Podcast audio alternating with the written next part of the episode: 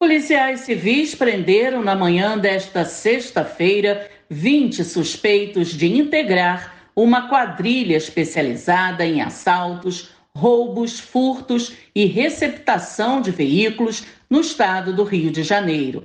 A ação foi coordenada pelo Departamento Geral de Polícia Especializada por meio da Delegacia de Roubos e Furtos de Automóveis e contou com a participação de 120 agentes. Ao todo foram expedidos 22 mandados de prisão e 40 de busca e apreensão.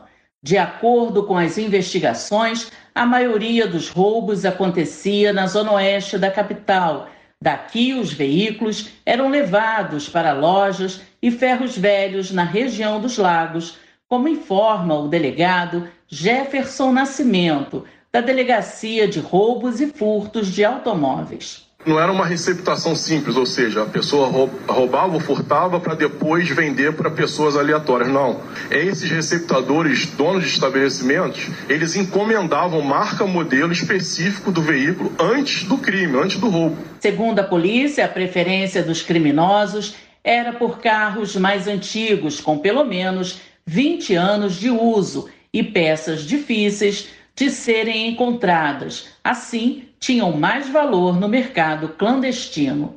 Além de vender peças, os criminosos também clonavam carros. As investigações apontam que a quadrilha chegava a movimentar cerca de 500 mil reais por mês. Durante a operação também foram apreendidos placas e documentos. Até o fechamento desta reportagem, dois suspeitos ainda estavam foragidos. Da Rádio Nacional, no Rio de Janeiro, Solimar Luz.